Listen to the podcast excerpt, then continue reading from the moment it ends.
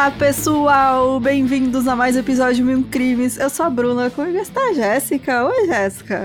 Olá, pessoal, como que vocês estão? Tão bem? Jéssica em breve aí com carteira de motorista, então fiquem ligados, Exatamente. pessoal de São Paulo. É... Fiquem ligados aí, ó, vocês tomem muito mais cuidado na hora de atravessar a rua. Por favor, olhem para os lados. Não, gente. Porque se vocês verem um carro que te atropelou e do nada você tá ouvindo contos de mansões assombradas, sou eu. Inclusive o podcast arrasando. Sério, esse, esse podcast, recomendação, galera. É, É, contos gente- de mansões assombradas. Muito Não, bom. não, não escutei ainda isso, eu vou ouvir. A gente É geralmente bom, só é bem- fala aqui de, de podcast, a gente indica o que a gente gosta, né? Então. É. Lugares tá assombrados da Parcast. É muito bom. Ah. Inclusive, falando indicação, indico agora ou no final? O quê? É, eu ia indicar, galera, vejam, ouçam é, um da outro da Rádio Novelo, gente. Rádio Ah, eu Novelo adoro a rádio novela. arrasa, arrasa. Chama bom. Nenebra da Brasilândia. Gente, sério, eles conseguiram misturar a questão de jornalismo com narrativa. Eles pegaram um jornalista mais antigo, que desde os anos 80, se eu não me engano, pesquisa sobre a Nenê da Brasilândia, que foi uma traficante é, aqui Uhum. de São Paulo, né? E não, te- não existe traficante mulher, né? Quando a gente fa- vai, vai pesquisar Sim. isso muito. E, e também um jornalista mais novo, né? Que descobriu Uhum. que nem sabia sobre ela. E, enfim, aí eles vão se aprofundar sobre a história da Nenê Brasilândia, que é, uma, que é um bairro aqui periférico da Zona Norte de São Paulo. E aí, nisso, eles envolvem a comunidade, sabe? Na produção tem a galera da ah, comunidade que bacana. Sabe? Então é bem, bem legal, gente. Ouçam o Nenê da Brasilândia. Eu vi, eu fico, sabe quando você. Acho, tipo, o último episódio, eu ouvindo com dó? Porque você não quer acabar, Sim. sabe? Que é realmente É, um trabalho é investigativo muito bom, assim, que fala sobre, sobre questões de ditadura da época, como funcionava o tráfico, tudo bem. E como que, que era essa relação da, da comunidade com, com a traficante, assim, é bem legal. Bacana, então aí, indicações meio crimes, gente. Indicações do nada. então, é, é isso, né? Não tem mais recado, não. Bora direto para o episódio de hoje. Bora!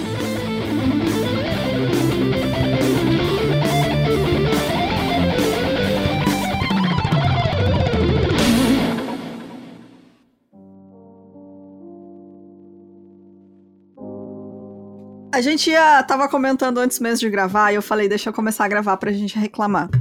É, o- esse caso de hoje, muita, muita gente conhece, é, pelo menos por cima, né? Eu acho que nem tanta gente conhece aprofundamente ele. Aprofundamente, não, né? Aprofundado, sei lá, gente. É, vocês sabem, aqui eu- é, é erro todo episódio.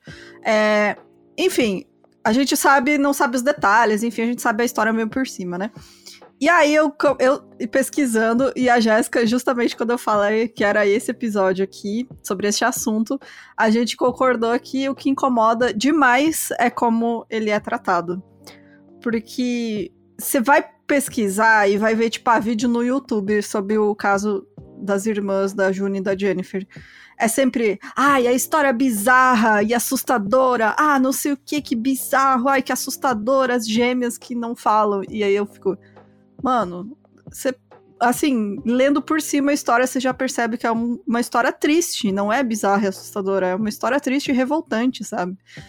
Então, é isso, assim, me incomoda muito essa, essa ótica que o pessoal aí do True Crime, no geral, dá para esse caso.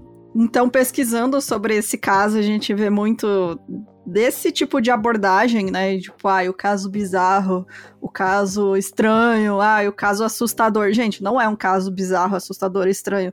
É um caso muito triste e revoltante de racismo e de, Sim. e de saúde mental.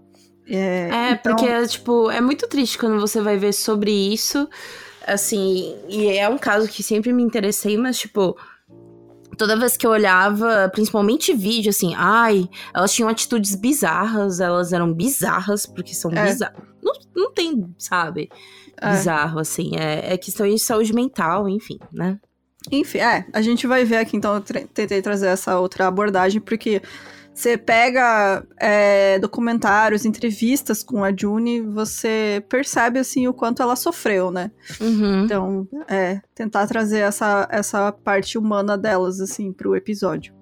Sim. Então, de quem a gente está falando, gente? A June e a Jennifer Gibbons, elas nasceram em 11 de abril de 63 em um hospital militar em Aden, que fica no Iêmen. Os pais dela eram a, Glo a Gloria e o Albert Gibbons, que eram imigrantes de Barbados, e eles foram morar na Inglaterra no início dos anos 60. A Glória trabalhava como dona de casa, e o Aubrey, ele era da Força Aérea Real Britânica. Então, né, militar, eles estavam sempre viajando por isso, sempre viajando. Por isso que as gêmeas nasceram é, quando eles estavam em outro país, né? Mas tecnicamente elas são inglesas também. O casal também teve outro três, outros três filhos, que eram a Greta, que nasceu em 57, o David, que nasceu em 59, e a mais nova, Rose, que nasceu em 67. Depois que as gêmeas nasceram, a família então se realocou mais algumas vezes, primeiro na Inglaterra e depois no país de Gales. E aí, por conta do trabalho militar do Aubrey, ela... eles precisavam se mudar sempre, né? Que ele era enviado a outro país. E aí, por conta disso, a June e a Jennifer, desde cedo, tinham uma relação muito mais próxima entre elas, né? Do que com outras crianças e até mesmo seus outros irmãos. O que é muito comum de acontecer com gêmeos, né? Dizem que os gêmeos têm esse sexto sentido aí de se conectar mais do que com outras pessoas, né? Sim. Ou não, né? Porque eu conheci gêmeos que se odiavam, pelo amor de Deus. É, também acontece. eu acho que tem muito, rola muito ressentimento de, tipo, você não é visto como uma pessoa, né? Você é visto como Sim, um par. irritação. Que tem, tem aqueles gêmeos que não ligam, acham de estar tá divertido. É. Serem parecidos, às vezes fazem o mesmo corte de cabelo, essas coisas. E tem aqueles gêmeos que, nossa, é completamente diferente um do outro, é, né? Querem ser diferentes, não gostam de ser comparados, enfim. É, Sim. Acontece. Essa proximidade fez com que elas começassem a desenvolver criptofasia, ou como é conhecido popularmente, linguagem de gêmeos. A criptofasia é um fenômeno de linguagem onde gêmeos desenvolvem uma linguagem que apenas eles conseguem entender. Essa linguagem não é completamente inventada e se apoia em algum idioma familiar que então é modificado, geralmente de modo mais simples. Estudos relatam que até 50% dos gêmeos jovens terão sua própria linguagem gêmea, que eles usam para se comunicar apenas uns com os outros e não podem ser compreendidos por outras pessoas. No caso de June e Jennifer, a linguagem que elas desenvolveram se baseava no Barran crioulo, que é falado em Barbados. Por terem contato com a língua através dos seus pais e familiares, elas usaram para desenvolver seu próprio dialeto e conversarem entre si. E, e olha só que também a gente fala sobre perspectiva de racismo e tudo mais. Porque em muitos lugares, quando, quando fala delas, elas falaram uma língua estranha, sabe? É, ai, uma língua estranha que elas inventaram. Não, é baseado no Barran Crioulo, que é a língua materna da família delas, né? Exato. Tipo. é porque se, não, tu não fala inglês, é, é estranho, é, entendeu? É estranho, é verdade. Que é nada a ver, enfim. Outra característica interessante é que elas não apenas modificaram o barranco crioulo, mas também falavam de um modo extremamente rápido, que tornava difícil até mesmo para seus pais que falavam barran entenderem. É, e eu pesquisando um pouco, eu não sei se é barran ou bajam, mas enfim, uhum. é uma língua que ela é apenas é, falada. Então, é, eu achei bem interessante a história também por causa da colonização e a questão também dos escravos, né, no, em, em Barbados. E, e aí é uma língua que ela é só falada e por isso, tipo, o registro dela, é, escrito, varia demais, assim, de uma pessoa para outra. Uhum. Cada um escreve como, como quer. Achei bem interessante, assim. Sim. É, e aí, segundo algumas fontes e relatos, inclusive, é, gente, eu vou deixar como indicação para vocês, eu vou botar no nosso Discord, um documentário que eu vi sobre elas que é que chama Silent Twins Without My Shadow, que foi feito em 94 pela BBC. Foi lançado em 94. Então eu vou deixar no nosso Discord, tem ele completo no YouTube. E aí nesse documentário é bem bacana porque tem entrevista com a June, tem entrevista com médicos, psicólogos que conviveram com ela também e com a Jennifer. E também tem entrevista com os pais delas, com a irmã mais nova, então é bem, bem interessante mesmo. Tem filmagens, imagens delas novas, é, é bem legal. E assim, nesse documentário mostra, né? E eles falam que o mais provável é que uma delas, provavelmente a Jennifer, que era a mais dominante das duas, né? É, que ela tivesse algum tipo de impedimento de fala que tornava mais difícil de entender ela, normalmente, assim, em inglês mesmo, né? Que todo mundo uhum. fala. Então, a outra gêmea deve ter conseguido compreender com mais facilidade, com o tempo, para elas, era mais fácil elas falarem entre si com sua própria linguagem do que ter que ficar repetindo o que elas falavam para as outras pessoas até que elas entendessem. E você percebe que, assim, até nessa época aí, que ela já é adulta, né, a, a June, ela tem um pouco de dificuldade de fala, assim, ela fala de um jeito meio estranho, assim, tipo, ela não abre bem a boca, enfim, ela tem uma dificuldade para falar. Uma questão de dicção, quase, né? Isso, exatamente, é de dicção. E aí ela fala que para elas era, era difícil, assim, porque elas falavam e as pessoas não entendiam, elas não se sentiam compreendidas e tinha que ficar repetindo o que elas falavam. E aquela coisa, esse Tipo, tá todo mundo, ninguém te entende. Se só tua irmã entende, você vai falar com tua irmã, entendeu? Exatamente. Exatamente isso Você vai falar aconteceu. com quem te entende. É, é isso que ia acontecendo. Elas percebiam que elas se entendiam. Então, ah, vamos conversar entre nós, que a gente se entende, do que, né, falar com as outras pessoas. Exato. E aí, é, aqui vem um ponto que acho que é crucial na história delas. É o que acabou é, sendo um ponto de virada ali, né, para esse desenvolvimento delas e a relação delas. Em 71, quando elas tinham 8 anos de idade, as duas começaram a estudar em uma nova escola no sul da Inglaterra. E aí foi nessa época que a Jennifer e a June começaram a sofrer com muito racismo e bullying, porque elas eram as únicas crianças negras da escola. Então, elas eram xingadas, elas tinham o cabelo puxado, elas eram agredidas constantemente pelas outras crianças da escola. Então, assim, elas já eram bem. É, como fala? É, a pessoa que não, não conversa muito, tímidas. Uhum. Lembrei. Elas já eram bem tímidas, assim, elas não conversavam. Então, já era aquela coisa estranha para as outras crianças, né? Tipo, elas não não Serem mais fechadas, né? É, bem fechadinhas. É... Eram de outra cidade, né? Foram para lá e eram as únicas crianças negras. Então, tipo, elas foram alvo de todo que é tipo de bullying e racismo que, que tinha na época, né? Que é muito triste. Sim. Se hoje em dia já é foda, imagina. É. Os funcionários da escola, em uma época onde realmente não havia nenhuma conversa ou ações contra bullying, né? Porque, tipo, é isso, né? É coisa de criança, sabe? É liberavam as duas mais cedo para que elas tivessem tempo de se esconder e tentar escapar das perseguições das outras crianças, mantendo sobre as duas meninas a responsabilidade de não sofrerem mais racismo e abusos. Todo esse sofrimento fez com que June e Jennifer criassem uma dependência muito maior uma da outra. E elas começaram a se isolar do mundo exterior e conversar somente entre si com seu dialeto de gêmeos. Porque é isso também, a única galera da faixa etária dela odeia elas. É, exato. Então, tipo, não vão falar com mais ninguém. É. Nessa época ainda elas conversavam com a irmã mais nova, que elas dividiam o quarto. Uhum. Então, né, elas é, até mais pra frente, elas falavam com a própria família, e depois a irmã mais nova ficou, assim, ó, sendo o único membro da família que elas ainda conversavam, até que ela também foi cortada, assim, foi bem gradual, sabe? Sim. É, e aí, quando elas, elas eram adolescentes, a sua linguagem havia se tornado ininteligível para qualquer outra pessoa.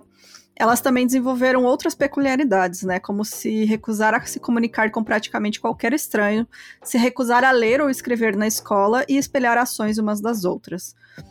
É, anos depois, a June resumiu a dinâmica da irmã, é, com a irmã né, da seguinte forma: Um dia ela acordaria e seria eu, e um dia eu acordaria e seria ela. E costumávamos dizer uma a outra: Devolva-me eu mesma. Se você mesmo me devolver, eu mesma devolverei. Ela, em várias entrevistas que ela deu depois, ela, ela fala que elas tinham muito. Esse meio, era meio que um jogo para elas também, sabe? Uhum. É, elas eram muito, muito, muito criativas, assim, é incrível a criatividade que elas tinham e você percebe isso é, pela escrita delas, né, porque elas mais pra frente se tornaram escritores, tentaram ser escritoras, enfim, mas você percebe como elas eram criativas, então é, faz sentido que elas criassem esses joguinhos, sabe, entre elas, tanto que no, no documentário tem uma cena que mostra as duas comendo no refeitório da escola. E elas, tipo, comem bem devagarinho, sabe? As duas. Juntas, assim. Não, ao mesmo, não, não exatamente iguais, né? Mas, tipo. Mas o mesmo jeitinho, né? O mesmo jeitinho. E, assim, parece que elas estão em câmera lenta. E aí ela tá assistindo isso adulta já com uma das médicas, né? Que, que acompanhava ela na época. Que acho que era fonoaudióloga. E aí ela comenta: Não, a gente tava fazendo um jogo ali. Então, Mano. Pra elas, é, era tipo tudo um jogo. E elas tinham tanta afinidade, assim, de saber o que a outra eh, queria falar ou tava, né, fazendo, que elas se olhavam, assim, elas só se davam uma olhada, elas sabiam o que falar e o que responder. Então, o pai dela também, o pai delas, né, sempre, no, no, no documentário ele comenta, tipo, ah, você perguntava uma coisa para uma e elas se olhavam e aí respondiam. Sabe? tipo, A combinação. É, exato. Elas só se olhavam assim, elas sabiam o que, que tinha que responder, ou se dava para responder ou não, assim. Então era uma, uma relação assim, não era só verbal esse negócio uhum. delas. E aí, em 74, um médico chamado John Reese ele notou esse comportamento estranho das meninas né, enquanto ele administrava um exame de saúde anual sancionado pela escola. É, finalmente um profissional prestou atenção nas duas crianças que estavam ali sofrendo bullying, né? E se isolando gente, de todo assim, mundo. ó, caso raro, né? Porque, aliás, se a gente tem tudo isso documentado, é por conta desses profissionais de saúde, né? Que, Exatamente. Que tentaram é. ajudar elas. Mas é, é, é, caso raro, que poderia muito bem ser um caso que a gente nunca saberia. E que seria uhum. umas mina estranha, porque é isso que o pessoal encara, sabe? exatamente. É, é bem bacana esse documentário, porque tem esse médico e tem a fonoaudióloga também, que acompanham elas depois. E assim, é, é, nítido o quanto eles se preocupavam com elas, sabe? Tipo, eles uhum. tinham um carinho muito grande por elas, e eles tentavam ajudar, só que eles realmente. Na época não tinha tanto recurso também e tanto estudo, né? Eles faziam o que deu para fazer na época, né? Uhum. E aí ele percebeu, né? E de acordo com ele, as gêmeas eram muito diferentes das outras crianças, porque elas não reagiram quando estavam sendo vacinadas. Tipo, eles foram lá para vacinar as crianças. É, isso aí eu acharia bizarríssimo. é. Eu, fazia, ele... eu tinha que fazer minha performance, fazer minha escândalo. é, então, ele descreveu o comportamento delas como parecendo bonecas, porque elas ficaram bem quietinhas, e rapidamente ele alertou o diretor da escola, né? Ele falou: ó, essas meninas precisam de um acompanhamento psicológico, porque a reação delas não é de crianças, né? Então, quer dizer que elas estão passando por alguma coisa mais profunda e que precisam de ajuda.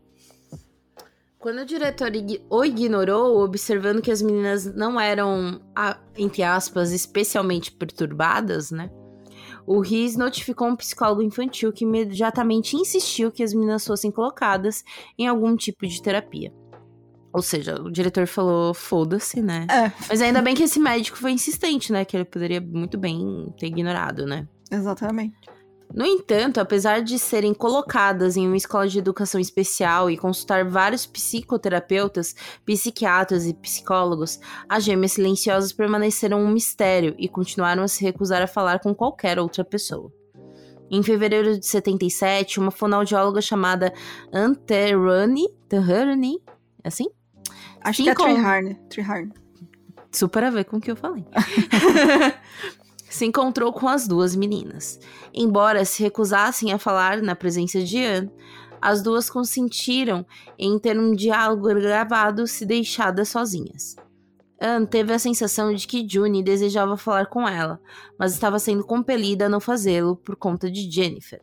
Ela disse mais tarde que Jennifer sentou-se com um olhar inexpressivo, mas eu senti seu poder. O pensamento entrou na minha mente de que June estava possuída por sua irmã gêmea.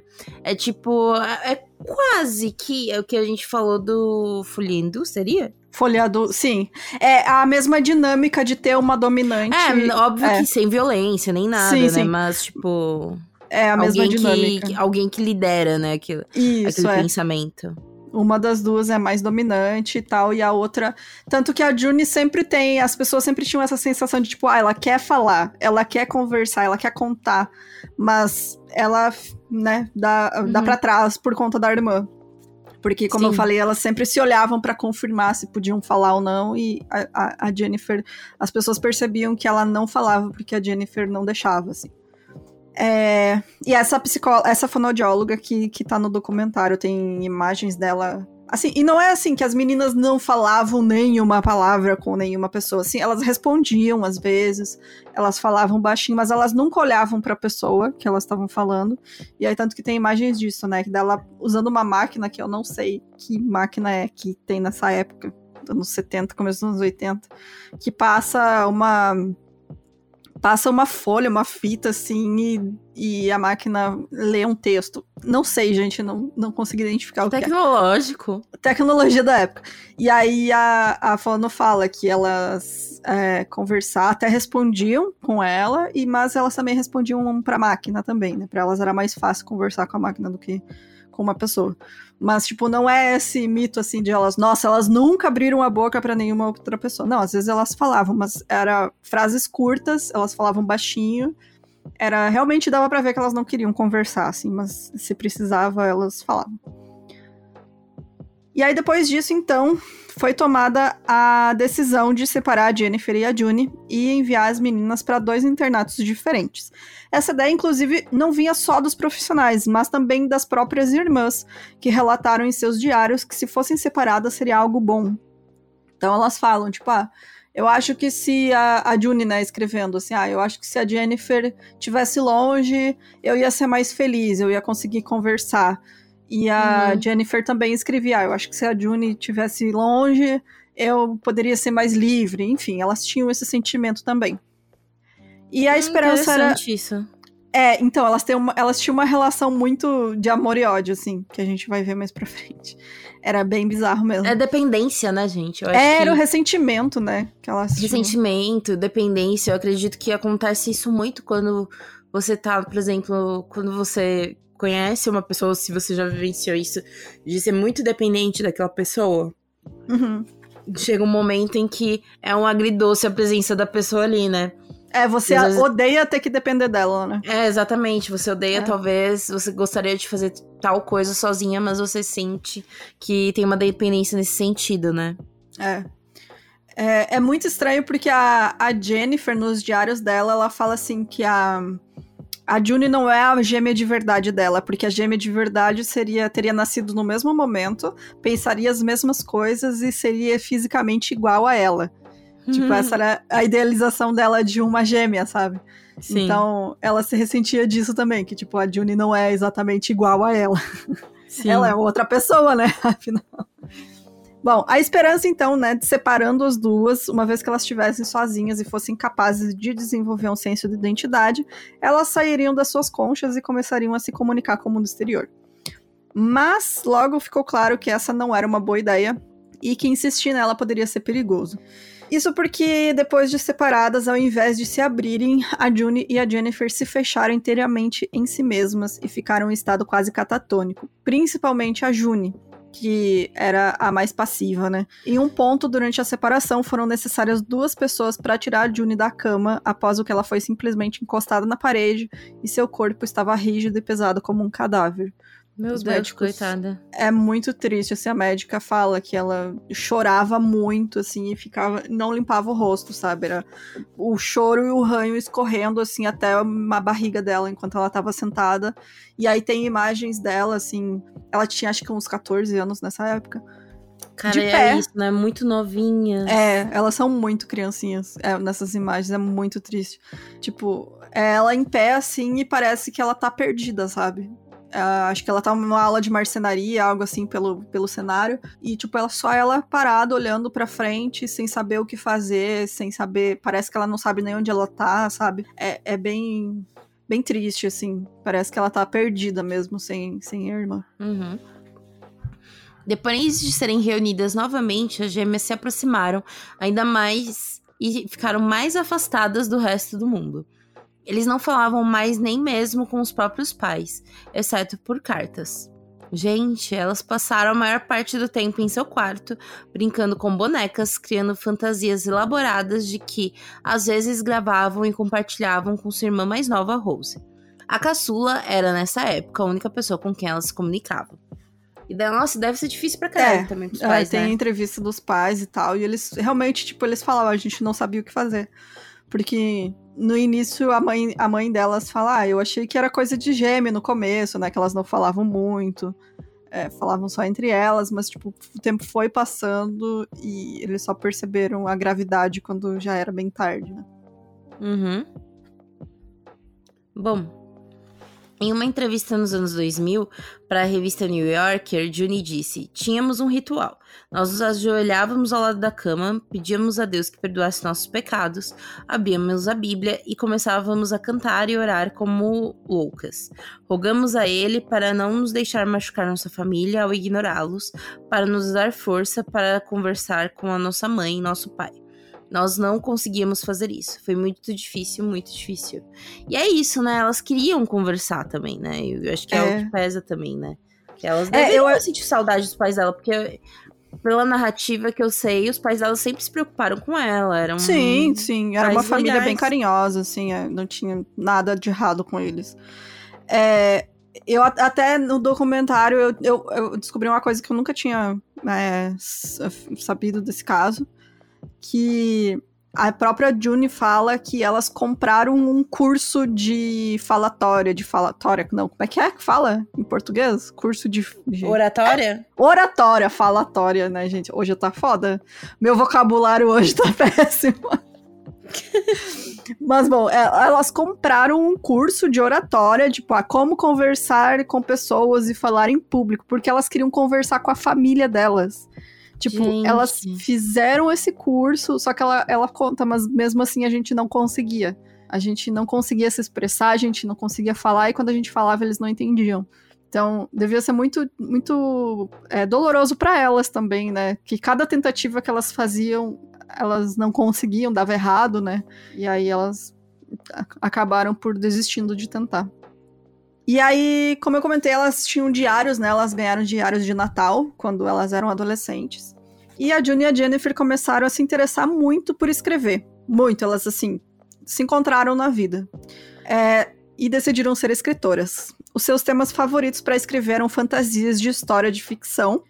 E quando elas tinham 16 anos, elas compraram um curso de redação por correspondência e começaram a juntar um pouco de dinheiro que elas conseguiam para publicar seus próprios livros. Mas as histórias que elas escreviam eram um pouco estranhas, assim, não faziam muito sucesso.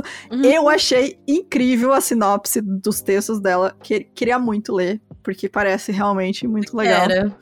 Ah, assim, é porque assim, era tudo muito específico. A maioria das histórias acontecia nos Estados Unidos, elas tinham essa visão bem romantizada, assim, especificamente em Malibu e giravam em torno de pessoas jovens e atraentes que cometiam crimes terríveis. Eu acho que elas fariam muito sucesso hoje em dia escrevendo série pra Netflix. Watchpad, mas... elas, elas teriam o próprio Watchpad. Exatamente. E embora apenas um romance delas tenha sido publicado, que é chamado The Pepsi Cola Eric, que é o viciado em Pepsi, que é sobre um jovem adolescente seduzido por sua professora do ensino médio.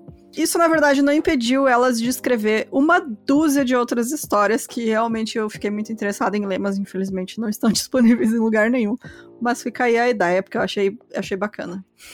Parece bem coisa bem, tipo, meio terror engraçado, sabe? Sim. Sei lá. Elas tinham um senso de humor meio zoado, assim, eu acho.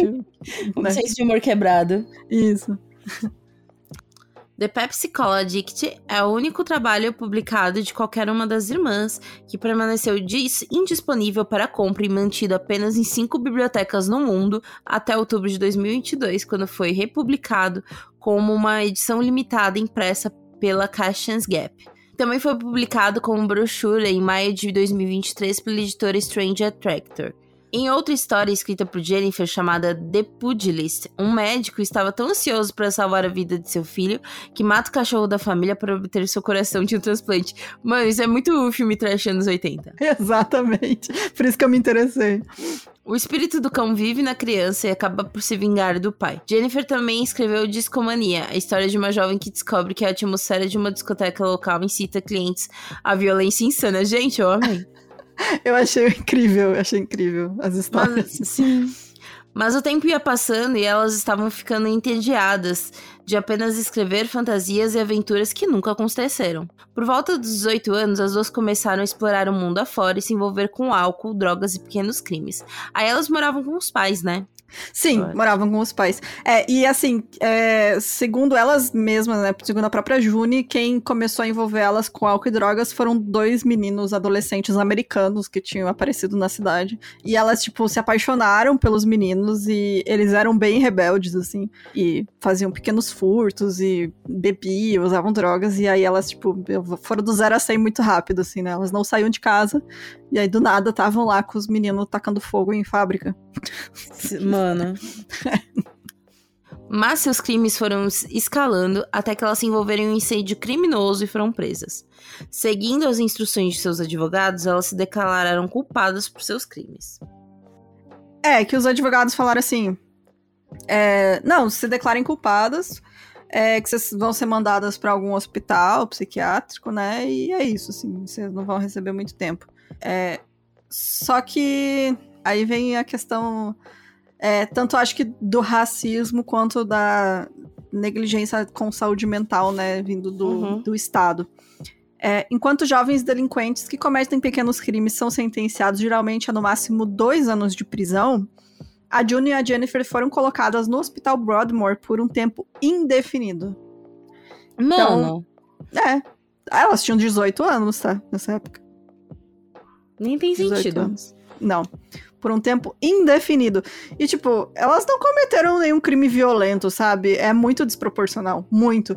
A Juni comenta que, tipo, ah, ela tem certeza que foi só porque elas não falavam contra as pessoas. Elas foram punidas por não quererem falar contra as pessoas. E aqui, é, eu achei importante falar é, o que, que é o Hospital Broadmoor.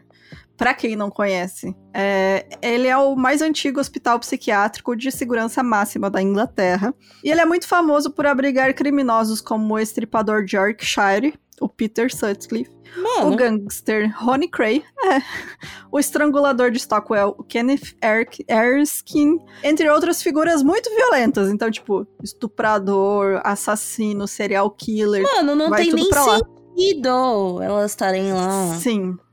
Sim. Até porque é isso, elas, tipo. Cara, elas adolescentes. Fizeram, elas fizeram um crime muito. Muito é. que se Playboyzinho fizesse. Não acontecia nada. Não aconteceria nada. Exato.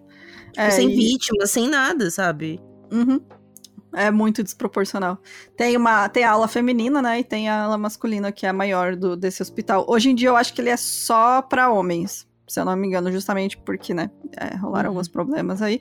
E esse hospital também ficou muito famoso porque por conta do Jimmy Savile. Não sei se vocês sabem. O Jimmy Savile era uma figura muito conhecida no Reino Unido. Ele tinha programa de TV, de rádio. É, e ele, no auge da sua fama, ele usava ações humanitárias para esconder os abusos sexuais contra mulheres e adolescentes que ele fazia. Sim. É, tem um, uma série, um documentário na Netflix que é sobre ele, que assim. Que é bem bom essa série, inclusive. É muito bom. Eu comecei a ver, eu não consegui terminar. Eu, eu, eu fiquei enjoada em alguns momentos. É, eu fiquei. Nossa, é muito pesado, muito pesado mesmo. É, mas fica aí a indicação. Porque é uma figura, realmente, ele era gigante na Inglaterra, gigante. Era, tipo, cara... E, a, e até então, até terem comprovado, a galera passava um panão, porque era Nossa. isso. Não, quem, quem, imagina, aquele cara que é incrível, ajuda criança, É, ajuda tá ali ajudando mundo. a construir hospital, é, doando dinheiro, não sei o quê. Foi condecorado como cavaleiro, né, pela rainha, enfim. É, então, esse cara, Mas ele a passou... A rainha não pode falar porra nenhuma, né? É. o, o príncipezinho ali, o, o filho dela, a gente já sabe. Bom, a família inteira, né?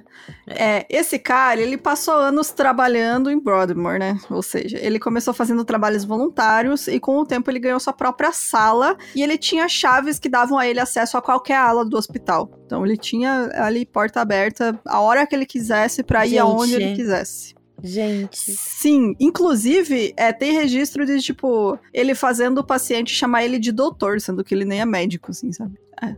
Eles tomaram uma advertência por conta disso. Uma é... advertência. É, só uma advertência. E aí, de 68 a 2004, o Jimmy Savile usou sua posição, privile... posição privilegiada para abusar de pacientes do hospital. É, depois que ele morreu em 2011, apenas em, apenas em Broadmoor, tá? Tirando outras denúncias fora dali, foram feitas 11 acusações de abuso contra ele. Isso a gente sabendo que pacientes de hospital psiquiátrico é, não são levadas a sério, então provavelmente tem muito mais vítimas ali, só nesse hospital do que, né, do que acabou saindo depois. Mas... Ou seja, um ambiente ótimo para duas adolescentes que Adolescente, não cara. Nada. Mano. Ai, é, é muito triste. É muito triste. Porque elas perderam a vida ali, sabe? Elas eram muito inteligentes, as duas. Tipo, você pega ali os relatos que tem, os trechos do que elas escreviam. No próprio documentário que eu indiquei para vocês, tem trechos dos, das, tanto dos diários quanto das, dos romances que elas escreviam. Elas escreviam muito bem, sabe? E é muito triste ver isso, assim, tipo, no auge da vida delas, 18 anos, ali até os 20 e poucos, enfim, 30, elas passaram presas. É, é muito triste. Muito. Além de ser um ambiente perigoso, em Broadmoor, June e Jennifer recebiam altas doses de medicações antipsicóticas que lhe causavam efeitos colaterais como visão embaçada e apatia. Elas continuaram a manter diários, mas não tinham mais vontade de escrever suas histórias de aventura e ficção. Elas permaneceram presas por quase 12 anos. Sobre essa época, June descreve: Tivemos 12 anos de inferno, porque nós não nos falávamos.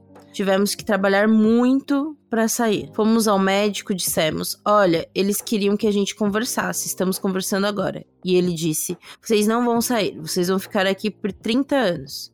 Perdemos a esperança realmente. Escrevi uma carta para o Ministério do Interior. Escrevi uma carta à rainha pedindo-lhe que nos perdoasse, que nos tirasse de lá. Mas estávamos presas. É, elas eram mantidas em alas separadas. Então ali elas é, realmente começaram a se abrir um pouco, né? Elas já não ficavam é, 24 horas por dia juntas, né? Então elas falaram, elas pensaram, né? Tipo, ah, eles querem que a gente converse, então vamos, vamos conversar. conversar com outras pessoas, né? Tentar sair daqui. E aí, finalmente, em março de 93, foram tomadas providências para que elas fossem transferidas para uma clínica anti-segurança mínima no país de Gales. E aqui é um parêntese para falar de uma pessoa que é muito importante e eu acho que é a grande responsável por ter divulgado a história delas, que é uma mulher chamada Marjorie Wallace. Ela é uma jornalista investigativa e fundadora da instituição de saúde mental SANE. E ela passou muito tempo com a Jennifer e a June ao longo dos anos, desde que elas estavam presas em Broadmoor. E ela ainda mantém um relacionamento próximo com a June, ela fala que elas são muito boas amigas. E ela escreveu um livro sobre a história das duas chamado The Silent Twins. Ela se interessou pelo caso das duas no início dos anos 80, quando ela ficou sabendo que elas eram responsáveis por incêndios e pequenos roubos. Porque assim, foi meio que notícia na época que, tipo, ah, irmãs gêmeas estão causando vários incêndios, sabe? Porque pegaram os diários delas e elas falavam tudo no diário. Ah, é? Então... Ou seja, não eram definitivamente mentes criminosas. É, não, não eram mentes criminosas. Só eram criativas, mas não eram mentes criminosas. Então, a jornalista pegou, tipo, como assim, gêmeas que saíram incendiando um monte de coisa e estão presas num hospital psiquiátrico de segurança máxima. Foi lá conversar com elas. E aí ela viu que a história era muito maior do que ela tinha visto, né? Tipo. E absurda, né, mano? É, por que, que essas duas adolescentes estão presas aqui junto com os serial killers, né? Enfim. E aí a Marjorie começou a visitar elas em Broadmoor e logo ganhou a confiança das duas, né? Ela achava que as irmãs eram muito engraçadas, inteligentes, e ela sentia que as duas desejavam ficar famosas com seus romances e histórias. E ela fala em entrevistas assim que às vezes elas nem conversavam, ela tipo sentava lá e elas falavam tipo ela contava alguma piada, alguma coisa, e elas respondiam e elas passavam a tarde inteira rindo, assim, sabe? Porque elas eram muito engraçadas. Mas ela, tipo, ela se sentia muito à vontade com as duas e as duas também gostavam muito dela. Então elas criaram uma relação é, bem bonitinha, assim, de, de uma pessoa que tava ali se importando confiança, com elas. Né? É, muita confiança. Porque e é era isso, uma pessoa que tava ali. tá desconfiadas de geral, porque, pô. É, Exato. E era uma pessoa que tava ali que não tava exigindo nada delas, né? Tipo, que nem eu falei, às vezes ela ia lá e elas não falavam nada. E a Marjorie não obrigava elas a falar, assim. Ela, tipo, tá, tudo bem, vocês querem ficar sentada aí só olhando uma pra outra e dando risada, vão fazer isso. E ela ficar. Então, tipo, né, elas tinham essa relação bem bacana, assim. E a Marjorie, então, ela também conversou com a família das duas e os pais delas deram acesso para o quarto onde elas moravam antes. E ela também teve acesso aos diários e anotações das duas. E ela começou a descobrir que a relação delas era muito mais complexa do que parecia de fora, né? Que hum. elas se amavam e se odiavam ao mesmo tempo, né? Elas tinham uma relação de dependência e se ressentiam muito por conta disso. Inclusive, nos diários tem relatos de vezes que elas tentaram matar uma outra quando eram adolescentes. Gente. Tipo, é. Não lembro qual das duas que escreve. Acho que é a Juni que escreve que ela empurrou a irmã num rio, assim, pra ver se a irmã se afogava, sabe? É, elas tinham essa. Uma relação, assim. Bem te odeio uma com a outra. É. Bom, lendo os diários de Juni, ela descobriu que Juni se sentia possuída por sua irmã, a quem ela se referia como sombra negra sobre ela. Enquanto isso, os diários de Jennifer revelaram que ela pensava em June e em si mesma como inimigas fatais, e descrevia sua irmã como um rosto de miséria, decepção, assassinato. Apesar de seu vínculo aparentemente inabalável e de sua aparente devoção uma pela outra, as meninas registraram em particular um medo crescente uma da outra por mais de uma década. Marjorie percebeu que na maioria do tempo June parecia sentir mais medo que Jennifer, que aparentava ser mais dominante entre as duas. Nos estágios iniciais de seu relacionamento, Marjorie observou continuamente que June parecia querer falar com ela, mas pistas sutis de Jennifer pareciam impedir June. É aquele lance que você já tinha falado, né? De uma olhar pra é. ela, não abre. É, é, a June ia começar a falar, a outra dava só uma olhada, ela parava.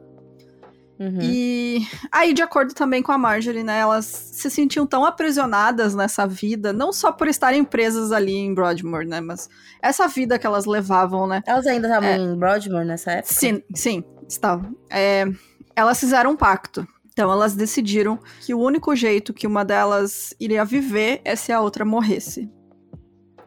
Eita. E é, e é muito, cara, essa história é muito surreal. Mesmo depois de receberem a notícia de que elas seriam transferidas, elas sabiam que elas nunca teriam uma vida em liberdade a não ser que uma delas morresse.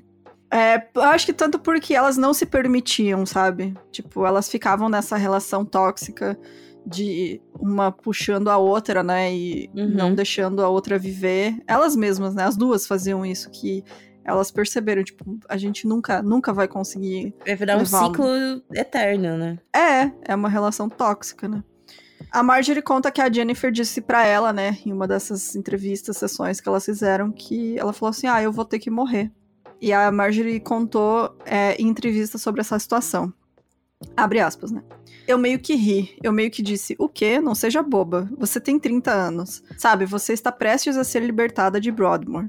Por que você vai ter que morrer? Você não está doente. E ela disse: Porque decidimos. Nesse ponto eu fiquei muito, muito assustada porque pude ver que elas falavam sério. Então elas disseram: Nós fizemos um pacto. Jennifer tem que morrer porque elas disseram que no dia em que deixariam Broadmoor, no dia em que seriam liberadas do Hospital de Segurança Máxima, uma delas teria que desistir de sua vida para realmente permitir que a outra fosse libertada. Eita. É. Bom, em 29 de março de 93, na transferência para a clínica Caswell, Jennifer adormeceu e não acordou mais. Ela foi levada às pressas para o hospital e declarou foi declarada morta.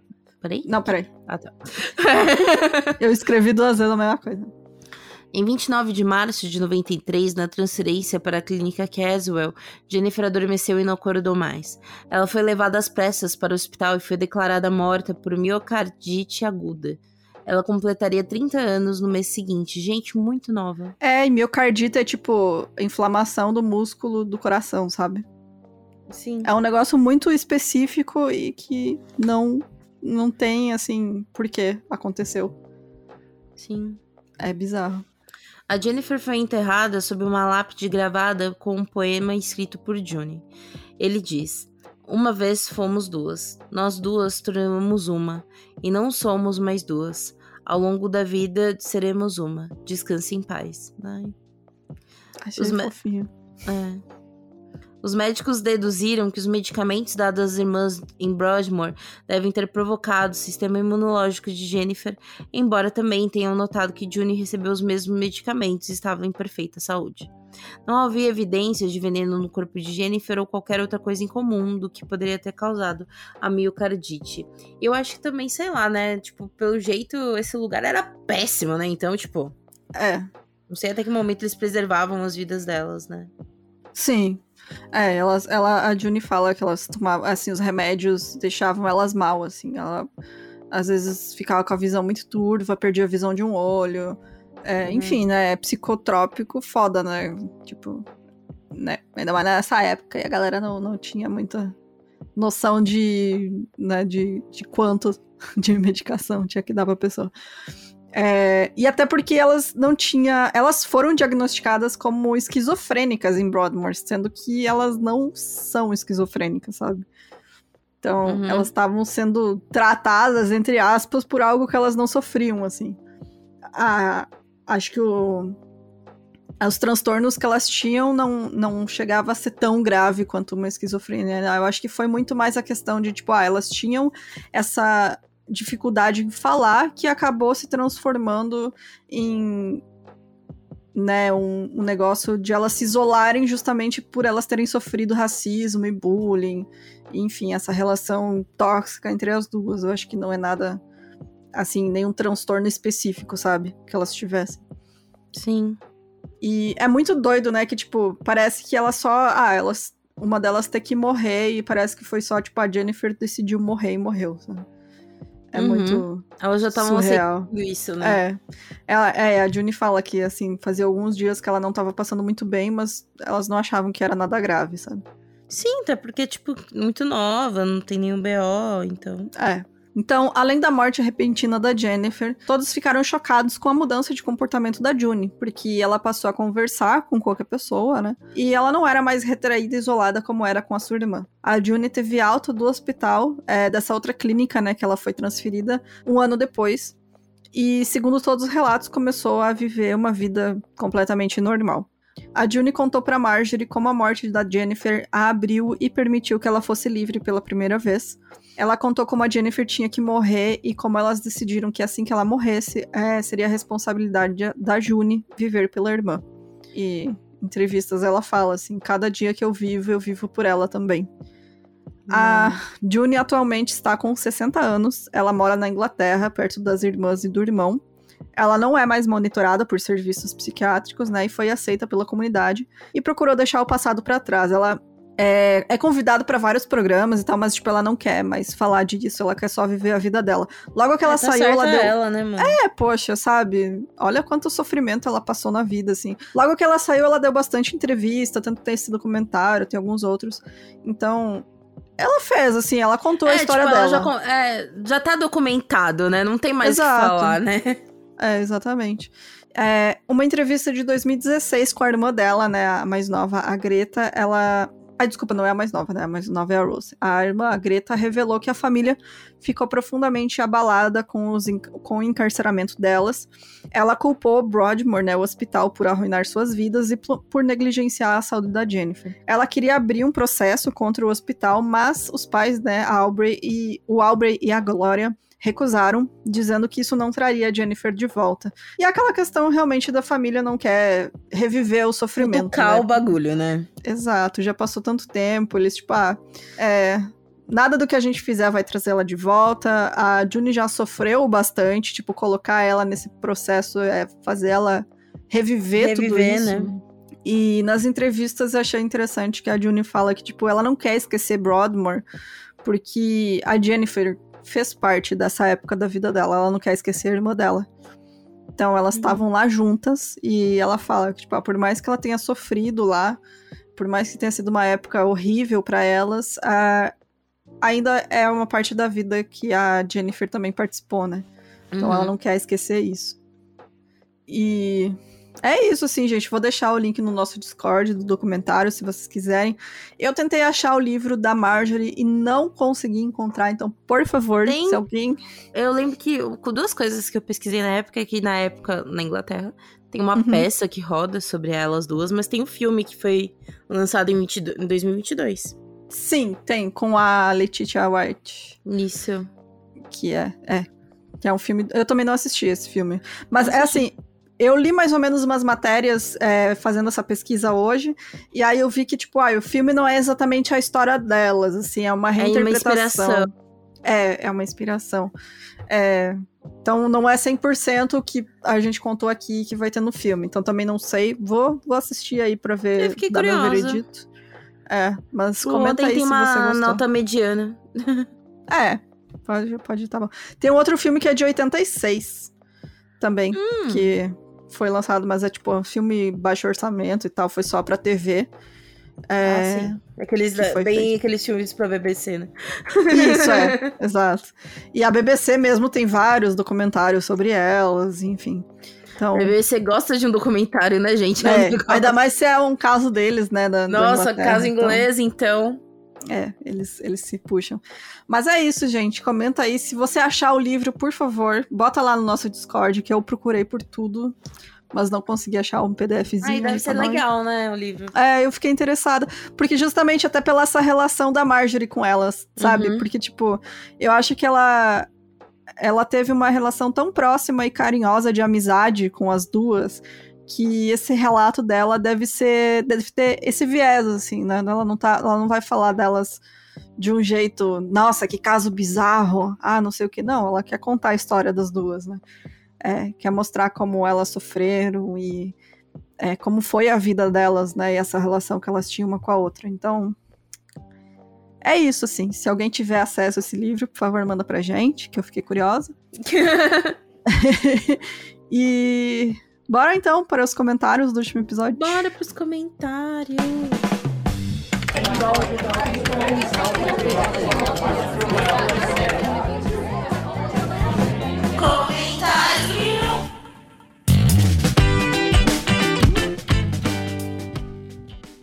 Bom, o primeiro comentário que eu vou falar é só explicar pra Cris Martins, que ela perguntou que ela não sabe o que é RPG. Explica pra idosa aqui. Não, imagina, RPG é um jogo bem antigo até. É, Que f- a a gente simula algum tipo de realidade ou de história. E normalmente o mestre, que é a pessoa que. Ele vai nos conduzir a esta aventura é, criativa.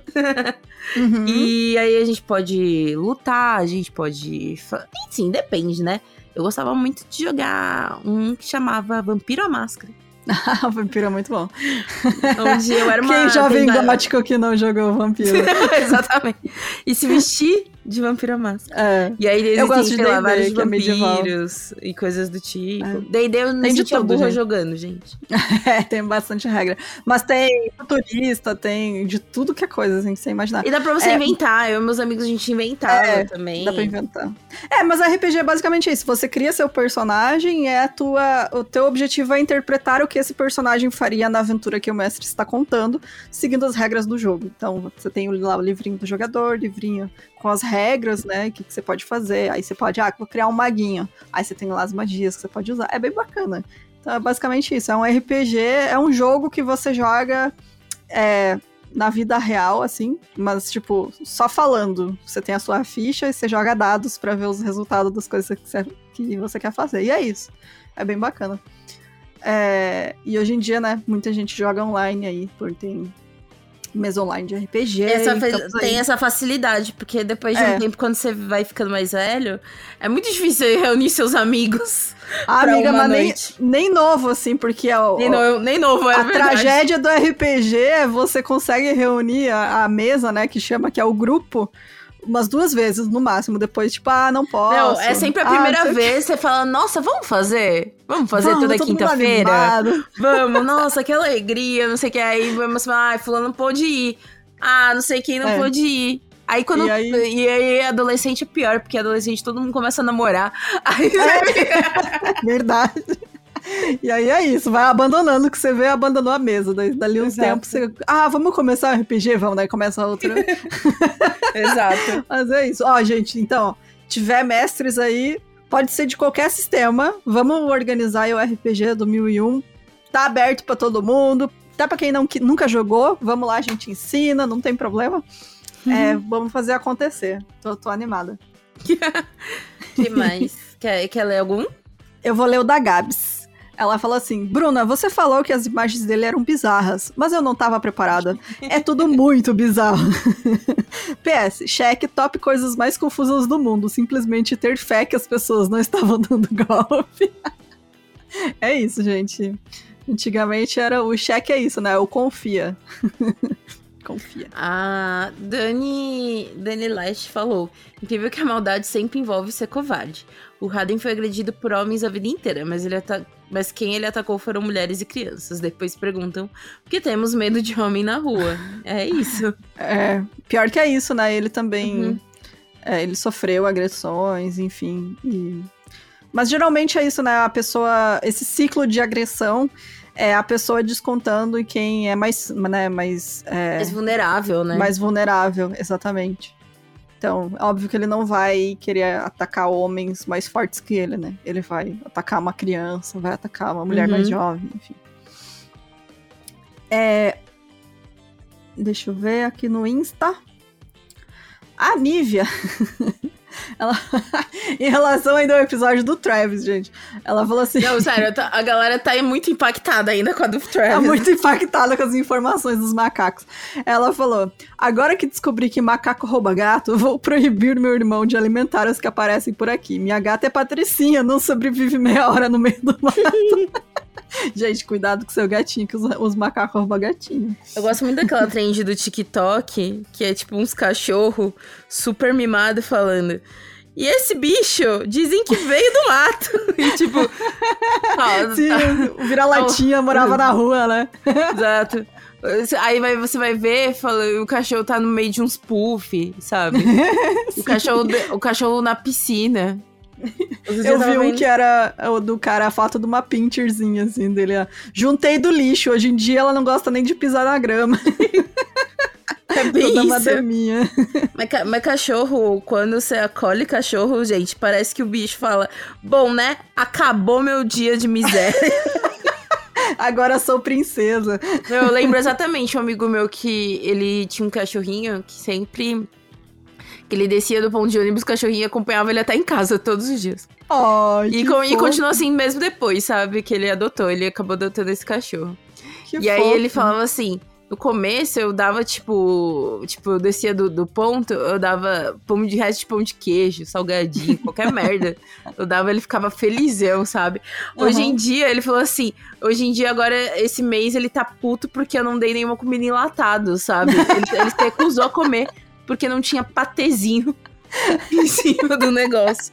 Aí ele falou assim, aí eu levei pra, pra, pra veterinária, e a veterinária falou, que tal introduzir alimentação natural num cachorro? Ele falou assim, cara, eu sobrevivo de miojo. Como que eu faço comida nem pra mim, vou fazer pro cachorro. vou fazer alimentação natural, com comidinha, cozinhar sabe? Cozinhar as coisinhas, é, músculo pro cachorro. É isso. Vida de reizinho. Vida de reizinho. Bom, é, eu vou ler o da Dani. A Dani San Lobato. Daniela Lobato. Ela comentou assim: calma, conheci o podcast tem umas duas semanas. Estou amando. Estou no episódio 188, logo maratono todos. Vocês são demais. O humor salva os momentos tensos dos episódios. Obrigado. Ó, quando ah, você chegar então neste episódio, Dani, você vai vai surtar. 188 é qual, um beijo será? pra você. Ela comentou hoje que ela escutou o do John List. Que nem eu lembro qual que é, peraí. Cara, ela tá maratonando desde o iniciozinho mesmo. Sim. Às vezes eu faço isso quando eu gosto muito de podcast. Também. Ela tá no 208. Meu Deus, mulher. Mulher. Coragem. No 208. Ah, esse aqui vai ser o 355. 356. Mas ela tá Deixa indo rápido, aí. hein? Tá indo rápido, né, eu acho que até ir no ar, esse aqui é capaz de ela estar tá, tá alcançado já. Então, ó, beijo, Dani, obrigado, boa maratona. Beijo, Dani. É, quer ler mais algum? Não. Tem e-mail? Tem um e-mail da Nívia. Sim, a Nívia que sempre comenta nos nossos, é, nas nossas Não, postagens. Eu amo que as pessoas que sempre comentam, a gente já, já sabe quem a é. A gente marca é, quem é. Nós adoramos. Já nos sentimos amigos. É, e, assim, e a Nívia mandou um e-mail super legal que eu achei muito importante. Que ela falou assim: Ei meninas, tudo bem? Sem querer ser a chata que fica corrigindo as coisas, mas notei que usaram o termo alcoólatra no episódio. O significado literal desta palavra é adorador do álcool, e como o alcoolismo é uma doença, esse termo é considerado errado, pois estigmatiza uma questão de saúde mental. Hum, no linguajar popular. Sabia, É, então, eu também não, por isso eu achei importante comentar. No linguajar popular, deve ser substituído por alcoolista ou alcoólico. E na página 3 do artigo, que envia em anexo tem outros sinônimos. Então ela mandou um PDF bem bacana. E daí Nossa. ela falou assim: beijinhos, não fiquem bravas comigo, por favor. Imagina. Cara, não, imagina, a gente nunca vai ficar brava. Tá, tá doido, você tá educando a gente também. Eu, eu não tinha ideia não, disso. Não Inclusive, alcoólico é um termo que eu vejo muito em coisas mais antigas, né? É. é e eu já vi alcoolista também. E aí eu achava que era só um termo, termo antigo, antigo né? entendeu? É, eu uhum. também.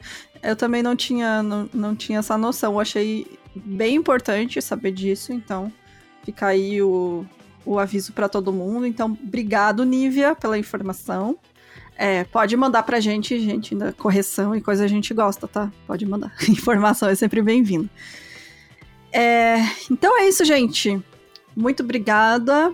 É, se você tiver qualquer sugestão de episódio, tiver comentários, pode mandar pra gente no e-mail milcrimes.gmail.com. Se você tiver sua historinha, manda pro milmedinhos.gmail.com. E se você quiser nos apoiar, com, é, acompanhar as gravações ao vivo na segunda-feira, é só entrar no nosso site, milcrimes.com.br. E é isso, né? Fechou. Fechou, gente. Muito obrigada. Beijos e até semana que vem. Até semana que vem.